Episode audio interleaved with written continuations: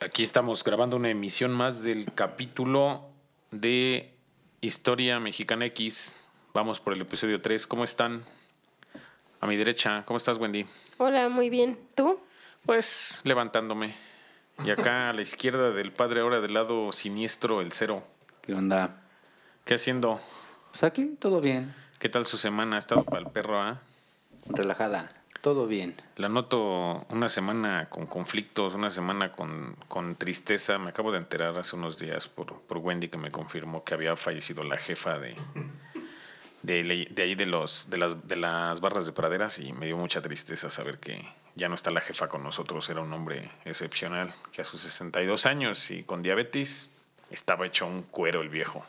Estaba rudo. Y pues me acabo de enterar que en paz. falleció, que descanse en paz y pues les mandamos Sí, un, que descanse. un paz. fraterno abrazo a los de las barras de praderas que pronto andaremos ahí dando el rol con ellos. Pues antes que nada, este es un capítulo un poco, vamos a dejarlo lento. No va a ser un capítulo que nos trepemos luego luego a la risa porque ya ya traemos un preámbulo atorado. Sí, sí, es lento, ya sé. de- Este de quién vamos a capítulo, este capítulo es el capítulo 3 y se titula Santa Ana, que es que su Alteza Serenísima y la reventada de tierras del territorio nacional. Ay, carajo, es una fiesta de Navidad eso. Sí, ese güey hizo business con todo lo que se le atravesó y pues ya. Buen nombre de canción de Panda, ¿no? Dale, así como la revancha del príncipe charro, ¿no? Se llama su disco de esos güeyes. Que a mi parecer estaba bien culero porque según sonaba Happy Punk y estaba muy para el perro ese Y no disco. estaba happy. Yo cuando era no chavito los vi. punk. Ni punk. Ni punk. Yo cuando estaba chavito los vi una vez en el Chopo con el arroz con leche. Sacaron su primer disco los güeyes y tocaban, pues no tan culero, pero sonaban a miel esos Mejor, güeyes. ¿no? Sí, sí, sí. Sacaban un panda de esos de panditas ricolino en la portada de su disco y decían, no mames, qué putos se ven estos güeyes, ¿no? Tú ibas a ver a bandas más rudas y estos güeyes sonaban como a caramelo, pero pues era lo que rifaba en esos dos miles, esos inicios de milenio cuando los chamacos sentían que eran, ¿no te acuerdas que hubo una invasión asquerosa de playeras de panda? Todo el mundo sentía Me que era rudo. Me acuerdo de las hordas No de mames, todo mundo traía una pinche Sí. playera de panda. Hubo una guerra, y ¿no? Eran, mora- y eran moradas y rosas, si no mal recuerdo. Sí, pero nada más tenían el pinche pandita y no decían, sacaron hasta morrales y gorras y pins y guantes, todo lo que tuviera que ver con panda. Y esos güeyes, gracias a Dios, están muertos musicalmente hablando. Gracias. Gracias a Dios, Gracias, acabó señor. su carrera de panda con esos pinches discos. No sé qué haga de su vida ese güey, nada más sabía que se limpiaba los besos de los fans.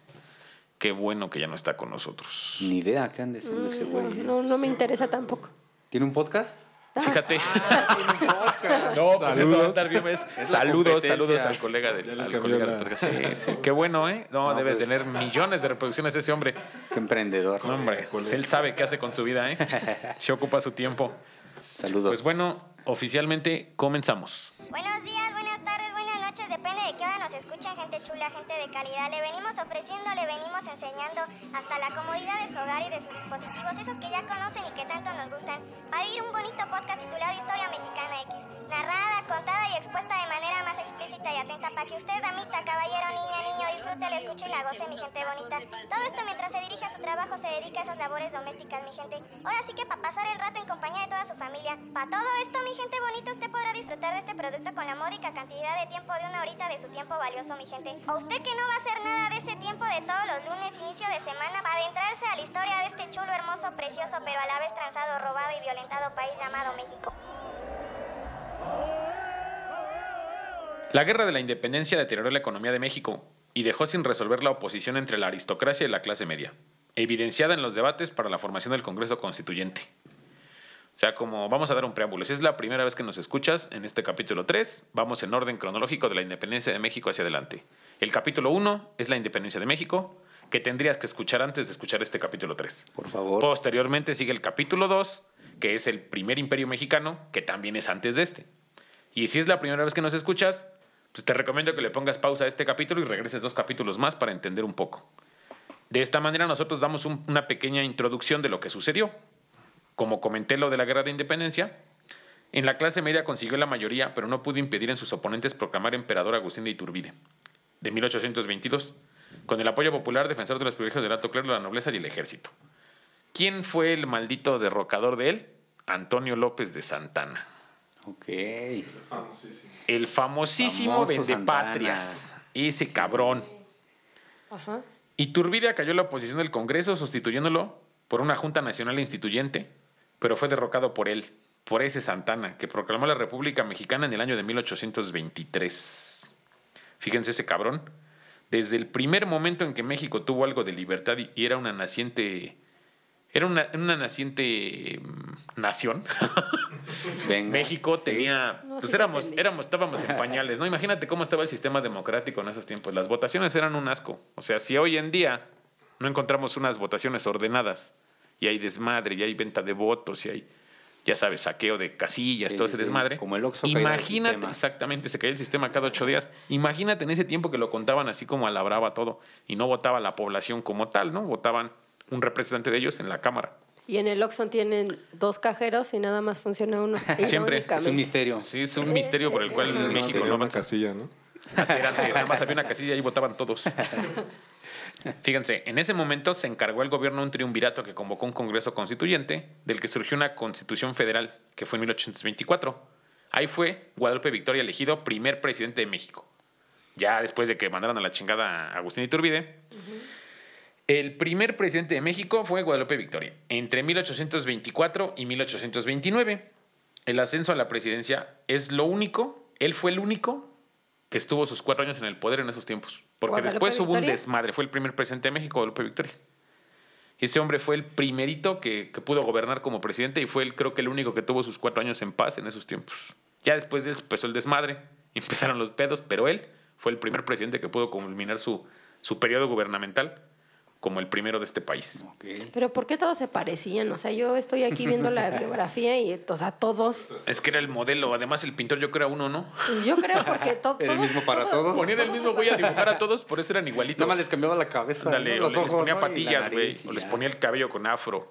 No, en serio, o sea, realmente si, si se van este a la imagen, se van a, a poder dar cuenta que todos se parecen, o sea, son similares, nada más porque este está como medio cabezón y, y tiene como un churrillo ahí entre que, y que nació y no nació, así medio extrañón, pero realmente si se dan cuenta, sí se ve igual hasta Antonio López de Santana. Ahí denle una checadita Guadalupe por ahí. Victoria? Sí. Ah, Hay que preguntarle al papá de Santana si no hizo algo con la mamá de Guadalupe Victoria. Es que eran, era otro pedo en ese tiempo. Había, es que era la misma foto para todos, güey. Si nadie sabía cómo era Hidalgo, imagínate. O sea, el güey que nos más o menos le hacía el dibujo, pues los agarraba caminando y ahí medio. Fíjate cómo era, ¿no? Durante los primeros años del México independiente, los acontecimientos ayudaron a Santana a su imparable ascenso. Los levantamientos de 1827 le dieron la posibilidad de ponerse al lado del gobierno de forma sorprendente, puesto que la participación de su hermano Manuel del lado rebelde hacía suponer que Santana se retiraría de su hacienda en Manga de Clavo, en Veracruz, para apoyarlo. La suerte de los dos hermanos fue muy distinta a raíz de este acontecimiento. Mientras Manuel era desterrado, Antonio obtenía el gobierno de Veracruz. O sea, el cabrón, por pedero y por haber corrido a Agustín de Iturbide, le daban el gobierno de Veracruz. Qué feo su caso. Es la bulla, es la bulla, amigo. Así es, así es. A Va a río cambiar, ¿eh? revuelto, ganancia de pescadores. Carnal. Fíjate, Ah, por cierto, voten por mi planilla. Bueno, ando sobre un lugar ahí. fíjate, poco más tarde se le brindó la- una nueva oportunidad, la convocatoria a las elecciones de 1828. Nacía la controversia entre las posturas representadas por Manuel Gómez Pedraza y Vicente Guerrero. El mismo cabrón que estuvo al último de la independencia de México, ya también quería ser presidente. Qué raro. Para variar, ¿no? O sea, estuvo de revoltoso para que nos dieran tierra, ahora ya quiero mandar yo. Entonces el güey inició su, su proceso electoral. Los partidos del, del primero, o sea, de Manuel Gómez Pedraza, se oponían a hacer efectiva la expulsión de los españoles peninsulares restantes del país. Apenas 11 días después de que Gómez Pedraza ganara las elecciones, Santana se rebeló, exigiendo la sustitución del presidente electo por el general Vicente Guerrero. O sea, el güey ya había tirado a Agustín de Iturbide, Sí. ahora va sobre, Ahora de, va por sobre Guerrero. de Manuel Gómez No, para- Pedraza y quería poner a. y pone a Vicente Guerrero. Entonces, de esta manera, ¿qué fue lo que hizo el güey? Nada pendejo, ¿no? Apoyó siempre la revuelta y nunca estuvo de acuerdo. Entonces, inaugurado con esto el inicio de las interminables guerras civiles con el país naciente. O sea, todavía ni siquiera había quien gobernaba en orden, güey. Pero ya estaban haciendo la de pedo a ver quién iba a seguir. Ya estaban repartiendo. Ya sí. estaban repartiendo, todavía ni siquiera El hacían. pastel. Sí, todavía ni lo cocinaban, pero ya lo estaban repartiendo. Y estamos ahí en el 2000, ¿qué? 2000. México 2000. No, bueno, fuera, güey, era 1828. Ah. La variedad de recursos con los que contaba Santana para financiar su levantamiento fue amplia. Ya fuera por las amplias arcas de su familia y sus parientes, así como por la infinidad de simpatizantes que encontraba dentro de las más altas esferas sociales. O sea, el cabrón pues era que da bien, ¿no? O sea, sí, él tenía como influencia o tenía dinero. Había billete. Ah, ok. Él podía hacer un chingo de cosas porque su familia y sus amigos tenían varo y el güey pues era revoltoso. En Veracruz tenía una hacienda encabronada que se llamaba Manga de Clavo y pues el güey tenía billete, se la pasaba. Era un huevonazo ese cabrón, era un pinche Era un junior. junior, ¿no? Haz de cuenta era Roberto Palazuelos, pero de Veracruz, güey, y con un cabezón. Con patillas. Nombrado presidente guerrero a raíz de su puta revuelta, Santana tomó las riendas del Ejército Nacional.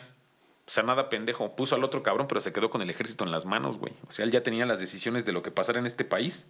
En cuestiones bélicas, él era el responsable. Pues es que realmente él movía, se podría decir que los hilos de esta marioneta, ¿no? Que él había puesto. Así ¿Cierto? es. Quizá no vamos a, no vamos a.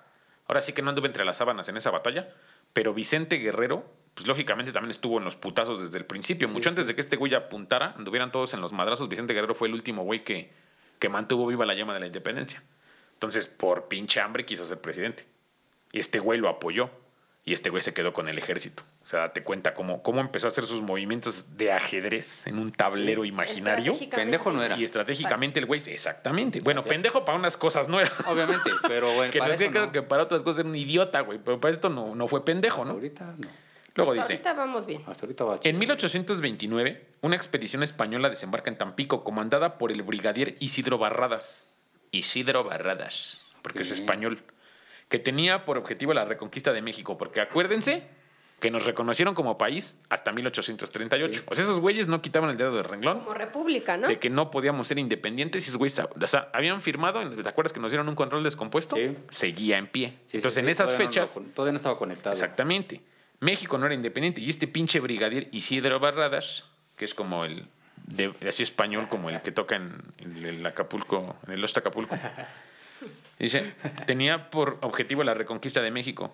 Y esa, esta, ese brigadier fue derrotado por Santana, que desde entonces fue conocido como el héroe de Tampico. O sea, el güey Ay, cabrón. fue y le puso en su madre. Como él tenía el ejército, qué pedo, puto. Llegando a la playa, unas cachetadas y regresas a su barco. Entonces el güey, pues ya, esos deseos de reconquistar México fueron abatidos por ese hombre. Y se puso su primera estrellita, ¿no? Claro, aquí en el pecho, al lado izquierdo, se, se encorazonó ese cabrón. Scout. A huevo, ya era su primer logro. Al ser derrocado el gobierno de Guerrero por Anastasio Bustamante, porque para acabarla de chingar también tumbaron a Guerrero, que digo que vienen un chingo de pedos a raíz de, ese reparto gubernamental. ¿Cuánto tiempo estuvo Guerrero? ¿Se No me marca exactamente la fecha. Ajá. Tendríamos que buscarle ahí por ese dato la fecha exacta de cuánto tiempo estuvo el gobierno. bueno pero fue derrocado por Anastasio Bustamante. Santana hizo un pacto con Gómez Pedraza. O sea, el güey, al güey que tiró, hizo un pacto con él. El presidente que él mismo había derrotado. Para que éste alcanzara la presidencia de 1830 a 1833 mediante nuevos levantamientos. Y en 1833 Santana alcanza por fin la presidencia de México. O sea, fíjate. Nada pendejo Maldito. derrocó a uno al primer emperador, porque sabía que si había un emperador jamás iban a aspirar a la presidencia, porque el emperador al morir tenía que ser su hijo. Su hijo, él no iba a alcanzar. Entonces ¿De sangre, ninguno no? de los güeyes que iban a gobernar México iban a tener órdenes porque iba a ser un rey. Por eso derrocaron a Iturbide, ¿no? El emperador lo bajaron de su burro Sí. y dejaron todos los güeyes que estuvieron de revoltosos, se estaban repartiendo el hueso poco a poco. Es raro en México que pase eso. La verdad no, no es nunca muy había seguido algo así. que se pase que entre la misma bola se reparten el hueso. No, No, no, pasa. no hablen mentiras, en este ¿eh? país jamás pasan esas cosas. Esto Aquí nada hay más es común. Exactamente. Y somos un país muy democrático. cero. Limpio, voto por voto. Casilla por casilla, todo en orden. Sexys. Entonces, este hombre en 1833 oficialmente ya es el presidente de México. Entre estas reclamaciones se encontraba la del señor Re- Remontel, dueño de un restaurante de Tacubaya. Uy, no vayan a Tacubaya. Vaya, vaya Tacubaya. Y si no lo conoce, mejor ni vaya. Cuidado. Aguas. Ahí era su tierra de Javier Solís. Sombras nada más, acariciando tus manos. Pues eso dicen porque te van a robar sombras nada más. Cuidado, los que van atrás de ti, eh, cuidado. Exactamente. Fíjate, algunos oficiales del presidente. Santana se habían comido en 1832 unos pasteles sin pagar la cuenta. Aunque probablemente fue por daños al restaurante, nadie sabe exactamente, por lo cual exigía ser indemnizado con 60 mil pesos.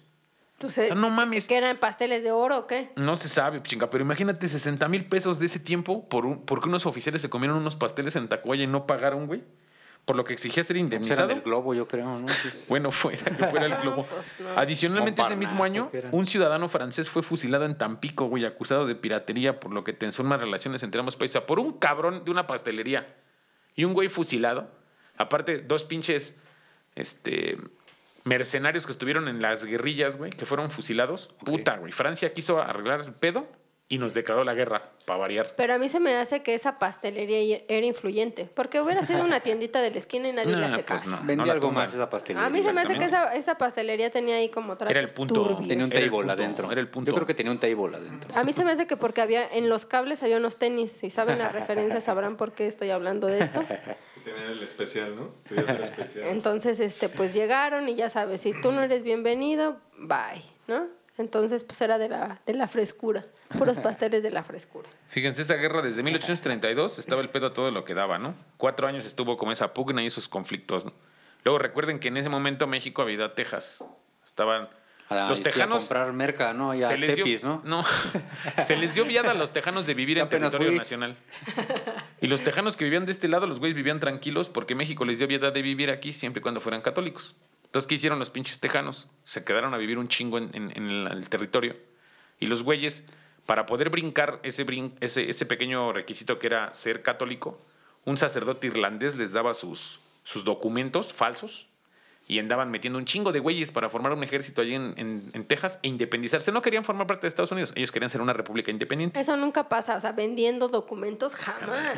Y luego en México, ¿verdad? Como que eso ni se da. Hay una explanada donde después Y ahí si va me mandan correo les puedo decir dónde. Va, va, va. Puedes sacar tu certificado de secundaria, prepa, universidad, maestría, Sí, yo, doctorado. yo ocupo un título de médico partero, por favor. Ahí te encargo. El, Ocupas el, encargo, el buen. Mikey también tiene uno de, de doctor este, de, ginecología, por eso el dedos mágicos. Por ser dedos de dulce.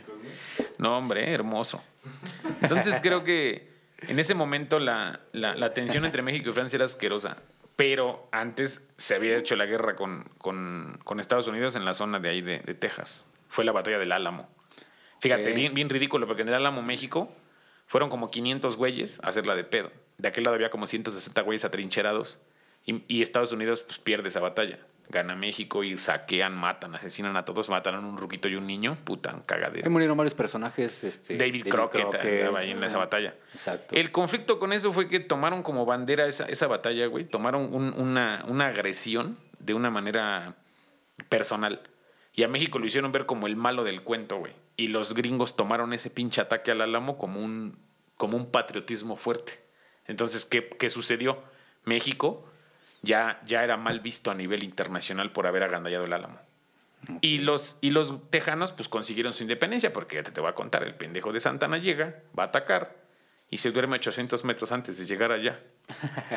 Después de esa batalla, se, gana, se pierde lo del Álamo y el cabrón pierde toda la, la- la guerra, güey, lo apresan, pierde una pata y el güey firma. Per- perdió por la pata en libertad. esa- Sí, no, en esa güey, andaba fumándose un tabaco el idiota y cerca de un pinche barril de pólvora y explota y se vuela un pie y él dijo que había sido una guerra. Pero pues en ese tiempo, ¿cuál foto, no? ¿Cuál O hashtag? sea, el güey se sentó arriba de un barril lleno a fumarse de un tabaco y explotó y le voló no una pierna, güey. batalla ni nada. Pues Pero sí, ese- pero no podía decir el, el tonto, el idiota, que se había explotado solo, ¿no? Pues Te- dijo que lo perdió en la guerra, güey. No, y lo peor de todo, por ejemplo, a raíz de ese, de esa, de ese conflicto bélico, pues Estados Unidos, güey, absorbe a Texas como república y nos chingan una cuarta parte del territorio del norte del país como la Nueva España. Y este güey, con tal de que no lo mataran, pues firma. Pero tú recuerda que las firmas de un preso de guerra no valen. Pero pues a Estados Unidos se lo pasó por el arco del triunfo y les firmó la independencia y se fueron a la chingada los tejanos y se llevaron la tierra. Entonces ese terreno fue no fue vendido, fue por, Ajá. por el desmadre. Sí, pues este güey lo tenían apresado, tenía que aflojar, ¿no? Para soltarlo. O sea, él Oh, firmó, ya. él firmó de su puño y letra Ajá, la y salida. lo hicieron válido y valimos. Y a pesar de que no podía ser válido, o sea, por más que lo quisieras, un preso de guerra no puede firmar. O sea, Sí. son reglas de la guerra, así como que Sí, sí, sí. la guerra internacional tiene unas reglas a seguir. Una de ellas es que un preso no vale su firma, güey, porque lo tienen preso de aquel lado, sí. no es preso, así que es preso de guerra. ¿Podría ser por eso como político? No. Mm, quizá yo creo que sí, pero el problema es que no, no vale su firma. O sea, ese güey no podría hacer válido un documento. A pesar de que era el presidente de México y quería pararse el culo y irse a la guerra, güey, lo trenzan allá, lo tumban y el güey tuvo que regresar con todo ese, con todo ese documento. Y pues ya con la cola entre las patas ahí viene de Y pendejo, con la ¿no? cola y contra la, con el pie, ¿no? Con Del la otro cola lado. entre una pata. y una Sí, pata. Sí, porque no tenía dos. Sí, no fue entre las patas. Ya era apodado el quince uñas, güey.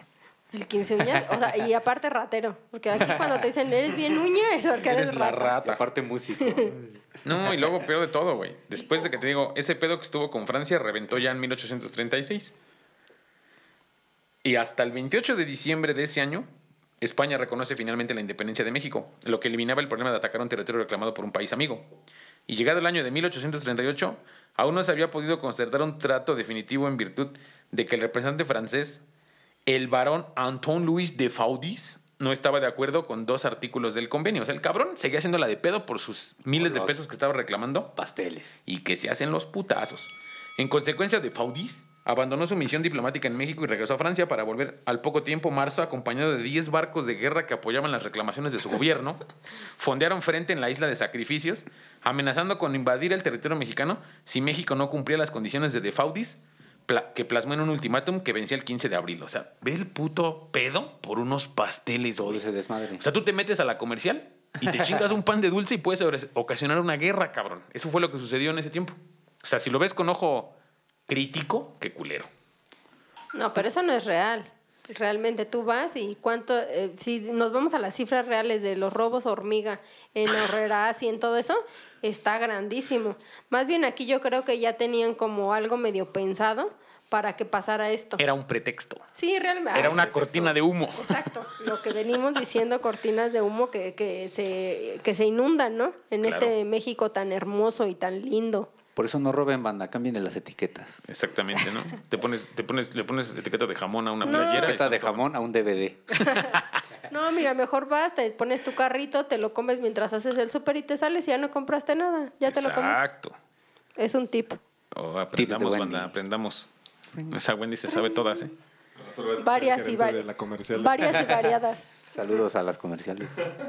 Como no fueron aceptadas tales demandas por el gobierno mexicano, la flota francesa abrió fuego contra el fuerte de San Juan de en Veracruz, desarrollándose lo que hoy conocemos como la batalla de San Juan de Ulúa en 1838 y la ciudad de Veracruz el 21 de noviembre de 1838, por lo que al día siguiente capitularon ambas entidades comenzando la guerra. O sea, Veracruz empezó a romper su madre por Francia. ¿Qué hacemos? Ahí andamos de culeros, no pagando los pasteles que nos tragamos y que se hace una guerra.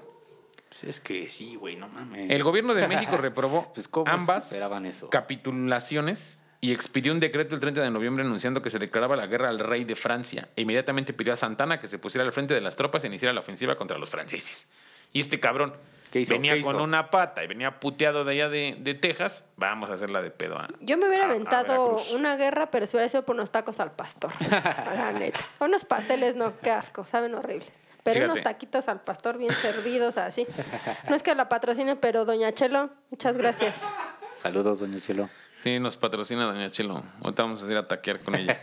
Santana llegó a Veracruz y se dispuso a defender la ciudad enviando una comunicación al comandante Charles Baudin, informándole que no había sido aprobadas las capitulizaciones. En respuesta, el contraalmirante ordenó que una columna de mil hombres con artillería desembarcara con el propósito de aprender a Santana.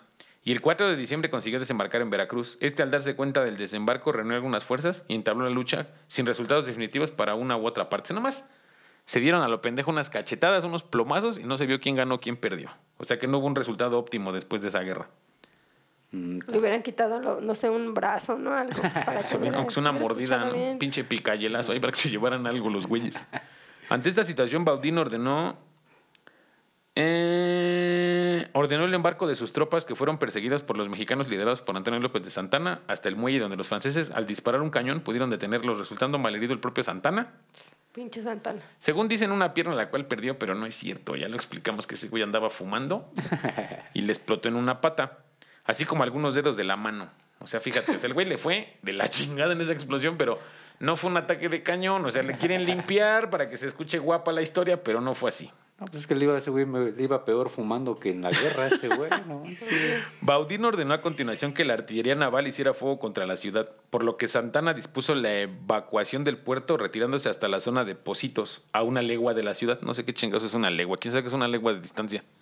Híjole. No, no, no, a ver. en no donde la población no correría mayor peligro y Santana se recuperaría de sus heridas. Esto le dio una gran publicidad, lo que le permitió ocupar la presidencia otra vez, de 1839, 1841 y 1844. Es ¿Fue la segunda mi- vez? Mira, tenía buena mercadotecnia. ¿Qué dijo? Mi patita, pues fue, ¿no? En la guerra. Anduvo en los putazos. Y luego no el güey fue. hasta la veló y le hizo acá, la enterró con honores y... ¿A su El güey, pata? sí, güey, su pata fue otra, vas a ver qué pedo. Al ocupar la presidencia de nuevo, Santana sufrió un nuevo revés al suscitarse la- de nuevo la cuestión tejana. O sea, es otro pedo que viene después de la guerra de los pasteles. Dice, cuando en 1843 Estados Unidos planteó la incorporación de Texas a su territorio, Santana intentó zafarse de la escena política para no sufrir descalificaciones de la opinión pública.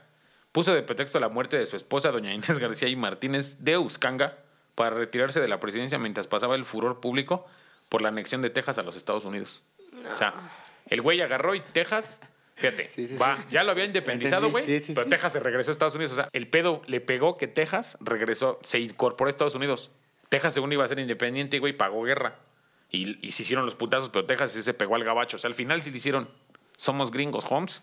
Pues es que ellos no querían cambiar su religión, no querían cambiar Muchas todo lo cosas. que le querían imponer los, los Aquí como aquí, México. los de sí. aquí. Esos güeyes eran acá presbiterianos. Pero entonces este güey Santana entonces Hacía puras pendejadas. dio pedo y se abrió, dijo, ah, vale, se verga. hizo, ya se hizo de hicieron". que su vieja estaba triste por, el- por la muerte de su esposa, güey, y se hizo pendejo y se desapareció Sí, un yo creo rato. que fue puro pretexto, ¿no? Así Porque es. yo creo que le importaba más su pata. Fíjate, a los 40 días de luto por su mujer, Santana contrajo matrimonio con la señora doña Dolores Totza y Gómez. No, pues sí le estaba tan chingo. dolido. Sí le dolía de a madres ese pedo, Es que ese cabrón. no, en 40 días sí sí, sufres. sí sufre, ya suel- sale todo. Sí, ya en dos. Dice Tosta y Gómez, escándalo que contribuyó a aumentar su descrédito en un momento en que se le recordaba su anterior episodio en Texas y se le perdían responsabilidades. El retiro de la escena política en ese momento lo pagó con un largo exilio en La Habana. O sea, el güey se fue a Cuba, ¿no? Ups. O sea, así se fue su castigo. A cotorrear, a escuchar al compay segundo y echar allá. Son cubanos y mojitos y- güey. Ese fue su exilio de ese Lo cabrón. bueno que no podía bailar. No había pata, ¿no? Maldito.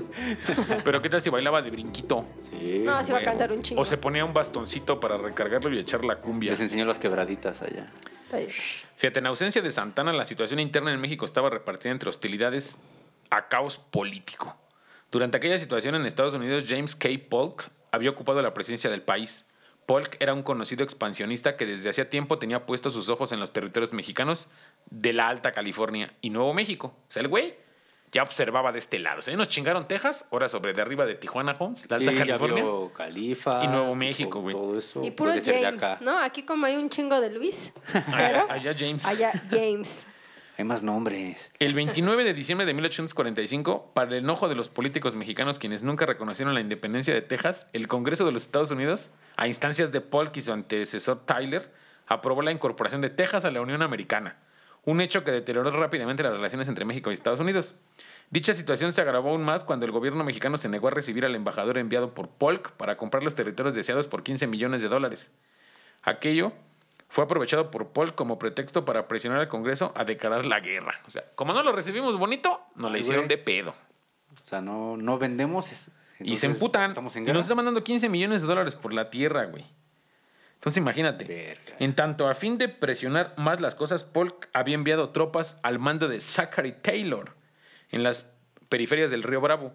Aun cuando se consideraba el río Nueces como el límite oficial con Texas, unos kilómetros más al norte, aunque las escaramuzas entre ambos contingentes fueron directamente provocadas por los estadounidenses dentro del suelo mexicano. Escaramuzas las mujeres que andan en caballo. Esas cabronas revoltosas. O sea, los pedos empezaron de aquel lado esos güeyes atacando acá. Invasión. dentro del suelo mexicano y sin declaración de guerra previa, Polk hizo ver a los mexicanos ante el Congreso como si hubieran sido los culpables. Con ello, la guerra entre ambos países dio inicio entre el 8 y 9 de mayo de 1846. Nos invadieron por no querer vender. Así es. Buscar un pretexto ridículo para hacerlos vender a huevo los estados Sí. del norte del país. El gobierno de Valentín Gómez Farías decidió llamar de vuelta al general Santana. O sea, están Eso. viendo que ese güey pierde guerra, que le tumban patas, explota y lo desmadran en Veracruz. Y otra vez Y traen es lo que cabrón. necesitamos. Necesitamos así. Es decir, un héroe, tráiganme a Santana porque no hay otro ahorita, ¿no? Necesitamos un héroe sin pata. para dirigir los esfuerzos nacionales, a pesar de que logró amasar un considerable ejército, el evidente atraso tecnológico de este, el ejército usaba armas de tiempos de la independencia. O sea, imagínate las armas viejas, las palas, los picos. Sí, sí, sí. Todo lo que hubiera usado en la independencia era lo que la banda traía para darse en la madre y habían pasado 30 años, güey. O sea, estábamos medievales para los manches. putazos. Así como la falta de una cadena de mando eficiente, de nada le sirvió contra las fuerzas tecnológicamente superiores y mejores disciplinadas de los Estados Unidos. Aquello significó una serie de derrotas consecutivas en todas las acciones bélicas de la guerra, la mayoría desarrollada en el norte. Se sabe que casi logró una victoria en la batalla de la Angostura, pero se retiró inexplicablemente a un paso de derrotar al general Taylor. O sea, en vez de ¿Casi? darle en la madre, güey, se echó para atrás. Y muchos ahí piensan que este güey tuvo ahí intereses Ese problema Valentín Gómez Farías no quería mandarle billete porque en ese tiempo el presidente y el vicepresidente eran de diferentes bancadas, eran conservadores y liberales. Ah, ok. Entonces, güey, lo dejaron solo a romperse su madre no le mandaban dinero. No, ese Valentín Gómez Farías, aquí estoy viendo su imagen. No, se veía que ese nada más no vende a la mamá porque no podía. Pero Pues sí era veía. era Sí, sí, biznero. sí, Pero fíjate que la venta viene peor, ¿no? Después en su natal Veracruz fue derrotado en la batalla de Cerro Gordo. En buena medida debido a que su artillería atacó a los centinelas del ejército estadounidense revelando su posición. O sea, el pendejo disparó antes de tiempo y le Ajá, cayeron. y vieron dónde estaba y... Exactamente. El grueso del ejército estadounidense evitó el camino donde Santana pretendía atraparlos y atacó al ejército mexicano desde varios flancos, causando su derrota. Tras evacuar la capital del país, Santana se exilió de nuevo, esta vez en Colombia. O sea, ya acabaron las cumbias, perdón, acabaron lo- el son Sí, cubano, sí. ahora vienen las cumbias, ¿no? acabaron los mojitos. Ahora vámonos, vámonos. ¿Cómo se llama el alcohol en Colombia? Quisiera saber. No sé, ¿Qué pero alcohol fue toman por una Colombia? línea, ¿no? Se va el caimán No, para... no, no es las, ahí las caipiriñas, no. No, las caipiriñas son en Brasil. Ah, Colombia, a ver. En Colombia, ¿No ¿qué tragarán? Vino, ¿no? Ah, no. Tragan vino esos güeyes, ¿no? No sé. no, no sé Exiliado Santana, fíjense, el Congreso firmó el Tratado de Guadalupe Hidalgo, con el cual México perdió los estados de Alta California y Nuevo México, hoy California, Arizona, Nevada, Colorado, Utah y parte de Wyoming, a favor de los Estados Unidos, que se comprometió a pagar una indemnización de 15 millones de dólares a México. O sea, este territorio no lo perdió Santana, güey, como se piensa. Este territorio lo perdió el que firmó el Tratado de Guadalupe Hidalgo, güey. No fue esa. No fue Santana. Santana estaba en el exilio allá en Colombia echándose un alcohol cuando Estaba tomando madre. café colombiano. Café colombiano con piquete. Y el güey fue, ahí perdió la tierra, güey. Perico colombiano. Inhalando perico de las FARC. Tamales y arepas por ahí. Las arepas.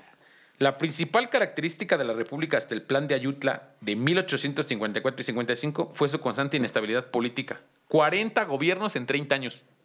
O sea, tuvimos 40 Ay, gobiernos. 40 presidentes inestables rompiéndose la Sí, madre sí, todos con todos para ver quién gobernaba más Oye, tiempo. pero también si te pones a pensar ahorita en el- con el que andamos, ¿no? Que No, es ¿no? muy, fíjense que como, como país no es, muy, no es muy ordenado este proceso. Siento que políticamente hablando nos falta madurez y la iremos adquiriendo al paso de los años. Ya nos tardamos. Sí, pues creo que francamente. ya nos tardamos. Imagínate 40 gobiernos en 30 años, o sea, como de a 8 meses por cabrón. Sí, peleándose el lugar nada y más. peleándose el lugar todos contra todos. Fíjense, desde que se estableció, se perfilaron dos grupos. O sea, el- desde el gobierno iniciado por Guadalupe Victoria y desde el comienzo de las cosas, se, li- se perfilaron los liberales, que eran la clase media y partidarios de la República, y los conservadores, que era el alto clero, los peninsulares españoles las, y capas privilegiadas, partidarios de una república centralista. O sea, todo aquí en México. De aquí movemos toda la tierra. Y eran los liberales y los conservadores. Las luchas entre ambos grupos facilitaron la influencia británica y la estadounidense, ejercida a través de las logias masónicas, del rito escocés y yorquino respectivamente. O sea, la influencia británica eran las logias escocesas, la influencia norteamericana eran las logias yorquinas respectivamente. Y la presidencia de los militares continuamente sublevados contra un gobierno en nombre de uno u otro bando. O sea, el ejército tenía que estar como hecho para atrás y aquí los putazos internamente estaban para ver quién gobernaba. Nadie se pone de acuerdo desde que se firmó el Tratado de Independencia. Ya han pasado 30 años y sigue habiendo putazos e intervenciones en México. O sea, imagínate, éramos una un naciente, no mames, no había, no había democracia, no había orden, había putazos por todo y no había quien realmente tuviera el orden de las riendas del país en la mano, güey. Sí, pues por eso se fueron todos esos territorios. Esos territorios se fueron porque toda la gente se va con la leyenda de es que esos güeyes vendieron el territorio. No, güey, esa gente no quería vivir en México. Pues la gente que, vivía en esos estados. Tú ponte en, en- en sus zapatos en ese momento, ¿no? El darte cuenta que tú viviendo un poco lejos, ¿no? Un poco alejado de lo que estaba pasando, que no se ponían de acuerdo. Y como dices tú, brincando de uno a otro a otro, mejor te vas con algo Que sea más seguro. seguro. Sí. O sea, Y todos corrieron a Estados válido, Unidos, güey. suena muy O sea, Estados. Unidos bajó, pagó por la tierra, güey. México ni se ponía de acuerdo ahí. Había un chingo de tribus prehispánicas, pero pues hasta ahí. Y mucho güey norteamericano pidió esquina para poder vivir en esos lugares y explotaban la tierra. Y esos güeyes hasta el día de hoy lo tienen en orden, ¿no? Y nosotros hecho un desmadre. Ya. lástima. Fíjense nada más. El cuartelazo llegó a ser el medio habitual de alcanzar el poder. Para formar los secretos se recurría a la leva, haciéndola a huevo, reclutamiento forzoso de hombres, con la consiguiente sangría que ello representaba para la economía nacional. Los enrolados que lograban desertar formaban grupos que se llamaban gavillas, que recorrían el país como bandoleros. O sea, te obligaban a dejar tus- tu, tu siembra, güey, tus negocios, tu familia, tu panadería, y te obligaban a entrar al ejército. A unirte. a unirte para darle fuerza. Hoy en día se les llama carreados, güey, pero ahorita, ahorita nada más les damos una torta, un frutzi y una, y una fruta. Exactamente. una playera, pero Sí. era lo mismo, güey. Aquí te obligaban de una manera más sangrienta, más, más de huevos, a formar parte del- de, la parte violenta de, de estas jiribillas que se formaban. ¿Y eran bandoleros entonces? Ya cuando se Los que desertaban se iban, del ¿no? ejército, Los que desertaban. formaban las gavillas, hacían bandoleros y andaban sangrando todo México. Era de esas leyendas de las, de las haciendas que se cuentan aquí en la zona centro del país, de que en esa hacienda robaba Constancio Rodríguez, grandes rateros de, Sí. de mediados del siglo XIX son esos. Hombres que desertaron del ejército y que mejor se dedicaban a ser bandoleros ya que no había un orden, güey. Imagínate, si No no, había había ley. un orden en la pinche, en donde estaba gestándose el gobierno federal, iba a haber orden Sí, en las calles. había en civilización no había orden, menos donde no Exactamente. había ni madres. Entonces, Ay, me hubiera gustado conocer un bandolero. Hubo sublevaciones de indios en el norte y de indígenas en Yucatán. Eso fue en 1847. Reveladoras de la mis- mísera condición del campesinado, en estas circunstancias no fue posible conservar la integridad territorial. O sea, no había manera de estar en orden, güey. Si había hambre, había necesidad, había putazos y aparte había robo. O sea, había de todo en México. Ahorita ya no se ve eso. No, en ningún lado. Ahorita ya no, se No. ve esa hambre, esa necesidad y esos putazos. No, eso- eso ya está ahorita más, más, más resuelto, ¿no? Lo logramos, banda. El centralismo de los conservadores provocó la escisión de las provincias centroamericanas y la independencia de Texas, conseguida con el apoyo de Estados Unidos. Fíjense. La anexión de Texas por este país, que en 1845 llevó a la guerra entre México y Estados Unidos, que se resolvió fácil a favor de Estados Unidos después de ocupar su, es- su- su escuadra Veracruz y vencer Scott en Cerro Gordo a Santana y tomar la capital en 1847. O sea, por un momento, Norteamérica invadió México. Sí. Y la bandera de Estados Unidos ondeó en el Zócalo, porque nos derrotaron. México tuvo que firmar la paz en ese Tratado de Guadalupe Hidalgo en el año de 1848, renunciando a Nuevo México, Alta California y parte de Arizona a cambio de una indemnización de los billones de dólares que comentamos hace un momento. Luego, las reclamaciones que hubo por la guerra de los pasteles en 1838, pues tuvo que ver todas las broncas con París, ¿no? Ya para 1855, varios estados se habían adherido al plan de Ayutla, forzando a Santana a renunciar por última vez a la presidencia. O sea, el güey llegó en 1833 a la presidencia. Y un chingo de veces fue y vino, fue y vino, y hasta 1855 todavía seguía siendo presidente. Incluso lo traía, ¿no? Porque ellos le Güey, hablaban, ¿no? 22 años, decían, venga jefe, usted, usted sabe qué pedo. usted sabe cagarla chingón, nosotros lo seguimos. Ok, ok. Fíjate, todos los estados que se habían adherido al plan de Ayutla lo hacían renunciar a huevo, ¿no? A pesar de que Santana había testiguado varias idas y vueltas de gobiernos, el triunfo del plan de Ayutla marcó de una vez por todas la muerte política del nombrado defensor de la patria. Qué O sea, bueno. gracias a Dios, en ese plan ya lo habían bajado de su burro, güey, ¿no? Qué bueno. ¿no? Por el resto de su vida, ese hombre se mantuvo en el exilio, pasando por diversos lugares de Cuba a Ahora, Estados ¿dónde se fue? Unidos. De Cuba a Estados Unidos, después a Colombia y más tarde a la isla de Santo Tomás, en las Islas Vírgenes. Órale. Durante esa vida itinerante, su voz se dejó ir en México sin provocar mucho ruido. O sea, el güey, pues ya, Pues, pero andaba ¿No? dando el rol, él andaba en la playa. él andaba cotorreando.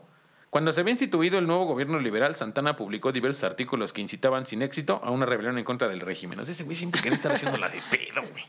Por una u otra razón. siempre la andaba cagando. Santana era bien tóxico. Sí, güey, era, era muy tóxico ese güey. Sí, era una persona muy, muy, muy no grata para este país. Se la de la no misma tenía forma, pata, por eso. Cuando se dieron los sucesos de la segunda intervención francesa, Santana escribió al gobierno mexicano ofreciendo sus servicios como militar para combatir al invasor. O sea, está viendo cómo está el pedo y todavía decía, si Yo puedo correr cabrón". bien vergas. Si quieren, yo me rifo.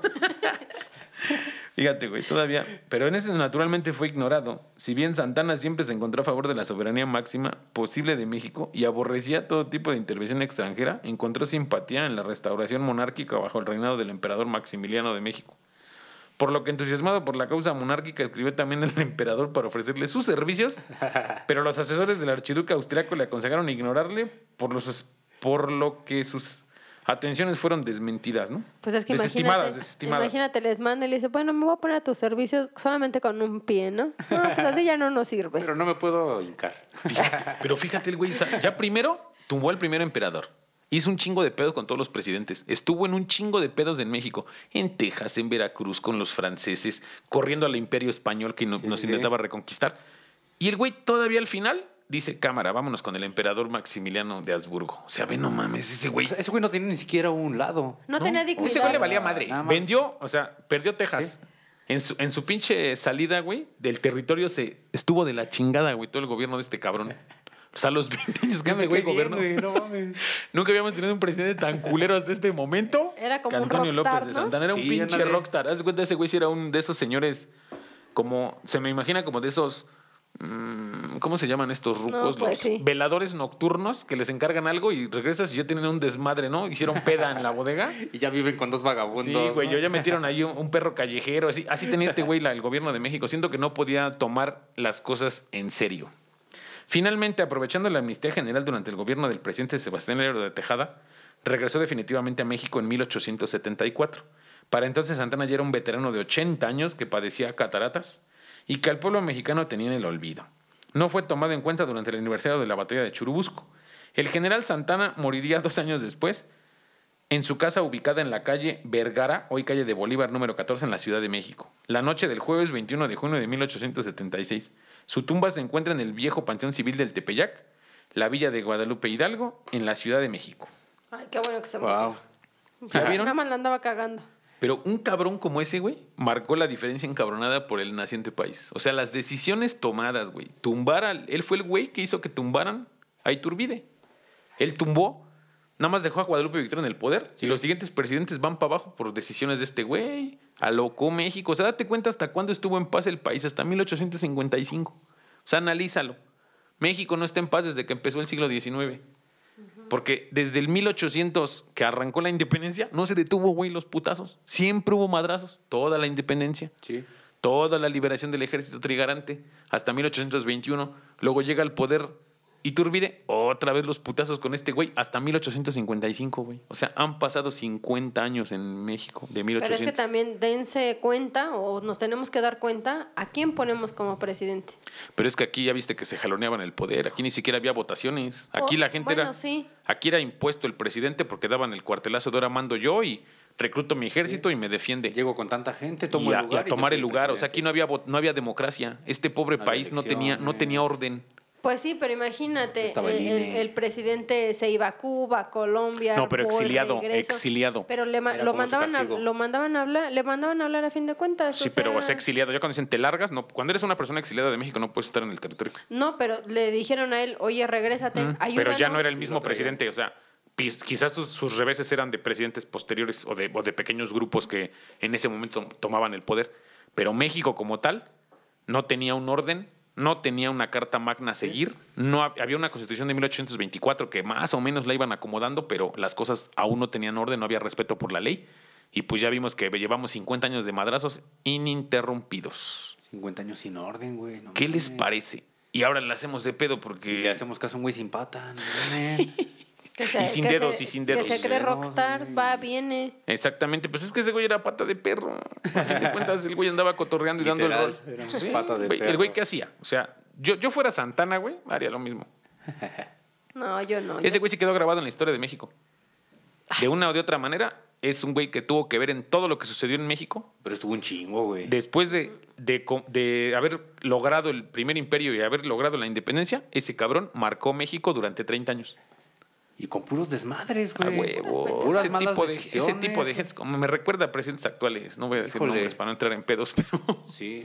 No, que se aferran al hueso toda la década y ahorita la agarramos porque la O, la- o las ¿no? familias, ¿no? Que siguen controlando ciertos factores. Sí, ese güey tenía billete. Oye, de pero la, y riegas una vez, dos veces, tres, ¿no? Hasta tú, por conciencia propia, dices, ya estuvo, ¿no? Si estoy bien pendejo.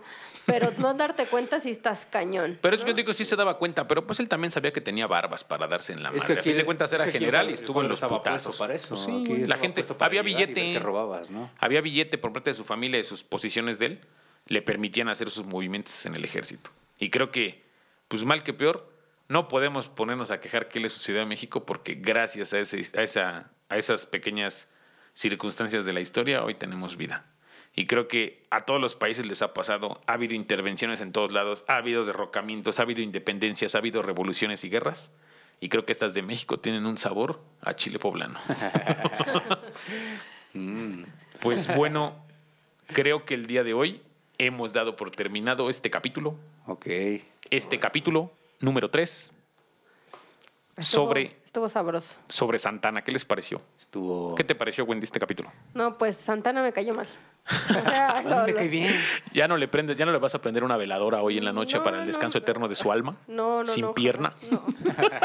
no, no me cayó bien, o sea, iba, venía y ese rockstar está chido, pero pues no a, al, no sé, a la base de, de un país, ¿no? Eso fue lo que a mí sí me... me- ¿Te afectó bastante? eh, sí, pues sí. ¿Ya no vas a dormir de ahora en adelante por los problemas que nos dejó Santana? Sí, pinche Santana.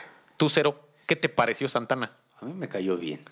O es sea, todo un pinche caso ese cabrón. Es que es, es como un personaje, güey, ¿me entiendes? Es, Es que sí es un momento de la historia que dices, ¿cómo puede haber un cabrón tan Sí, güey, cabrón en la historia de exactamente, o México? sea, eso es lo que a mí me. Ese güey ya se llevó de calle a mucho, ¿me todos, güey. O sea, ese güey lo veo y lo veo como el vato, güey, que, que no sabe hacer ni madres, güey, pero que es emprendedor, güey. Y entonces a todo le jala, güey, aunque, güey, pues estaba acomodado, güey, sabe qué pedo, güey. Y pues tenía. ¿Qué al- crees? Que yo, pensándolo así, a mí se me hace que era labioso.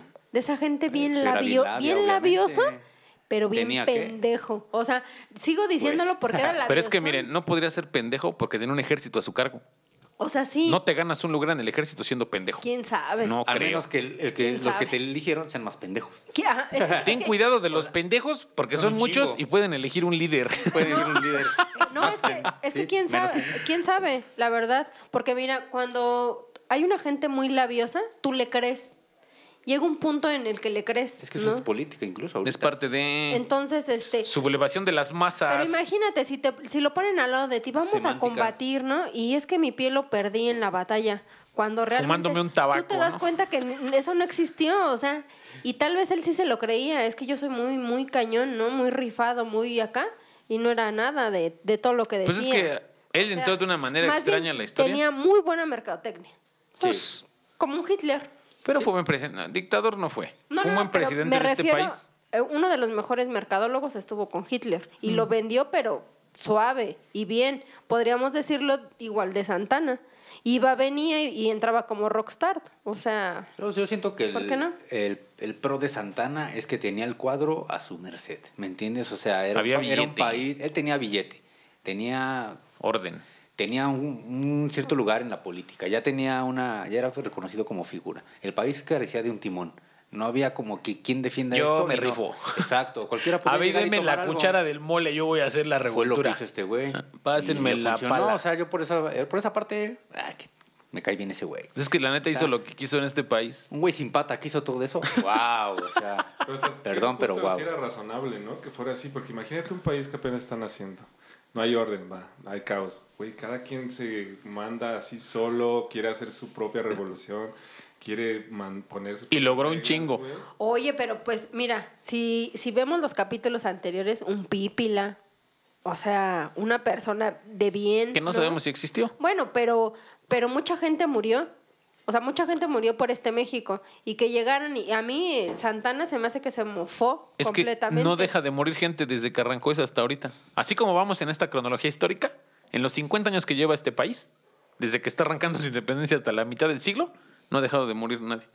Y luego, este proceso político vino a dar una inestabilidad encabronada a la parte centralista y a la parte conservadora de este país. La parte liberal, pues no se sabía ni cuál era cuál, pero uno se hacía para cada lado. sí. Es que seguimos viendo lo mismo. Entonces había las clases sociales, pero marcadísimas. Todavía. Cañón. Eso jamás va a desaparecer. Entonces, ¿qué era aquí? Santana influyente, con varo, con malas decisiones, pero a fin de cuentas, ¿qué? ¿Varo e influencias? Eso era lo que realmente... Y seguiremos así. Alguien más tenía una mejor idea, pero no se aventó al ruedo como este güey. Ah, Porque este güey no, este tenía güey se fue a los patro- no tenía patrocinadores Este güey se como fue a los nosotros. No tenía un micrófono. Sí, No sí, tenía un pero, micrófono. sí, pero tenía, tenía, tenía ganas de que México fuera algo y le gustaba andar de revoltoso. Así que mi Santana, donde quiera que te encuentres, me echaré un café a tu nombre. Y un salud por tu pata. Yo ahorita voy a poner tu disco a todo volumen. Pues bueno, este, este podcast ha llegado a su fin. Yo solamente quiero mencionar algo. Dime. Felicidades, Mikey de Dos Mágicos. Esta semana fue su Ey. cumpleaños, ¿eh? Happy birthday. Tenemos efemérides, banda. Pues tenemos un trago amargo por la muerte de la jefa, pero tenemos un trago dulce por el cumpleaños del Mikey de Dos Mágicos. Un aplauso, por favor. Equilibrio universal. Gracias a este hombre, las cosas gracias, suenan en orden en este podcast. Gracias, Mike. Ojalá y cumplas muchos años, Mike. Gracias, amigos. Pues les agradezco. Va. Ahorita nos vamos a festejar, ¿o qué show? Ok. Eso. ¿Cómo te encuentran en redes, Mike? Ahí me pueden encontrar en Twitter como camarada-mike. Ahí me pueden seguir y sigan los demás. A ver, a ti, Cero, ¿cómo te encontramos en redes? Yo estoy como arroba 0787 con Z y con S sucesivamente. Qué bien. A ti, Wendy. A mí me encuentran como la Wendy Cohen en cualquier red social. Yo soy Gamaliel Molina y a mí me encuentran como Gamaliel Mol. Sigan este podcast en todas las plataformas. En este momento ya estamos en Spotify, en Apple Podcast, en Deezer, en TuneIn Radio y en infinidad de reproductores de, de podcast. En Putbin, que es nuestro, nuestro hosting, ya nos encontramos disponible en todos lados. Muy pronto nos, nos verán la cara. Vamos a hacer ya las grabaciones del podcast y va a ser mostrado con un buen video para que vean la parte Ay, divertida de ay. nuestras caras. Espero no se decepcionen. Pero no se enamoren. Van a decir, oh demonios, Qué sexy son. qué sexy son esas personas que hacen su podcast. Entonces, por nuestra parte ha sido todo. Les deseamos un, un buen día, tarde o noche, depende de la hora en la que nos estén escuchando. Y los esperamos la próxima semana con un capítulo más sobre esta historia mexicana X. Nos vemos. Bye. Nos vemos. Adiós. Roxana, gracias. Gracias, Roxana. Ay, no, la Roxy.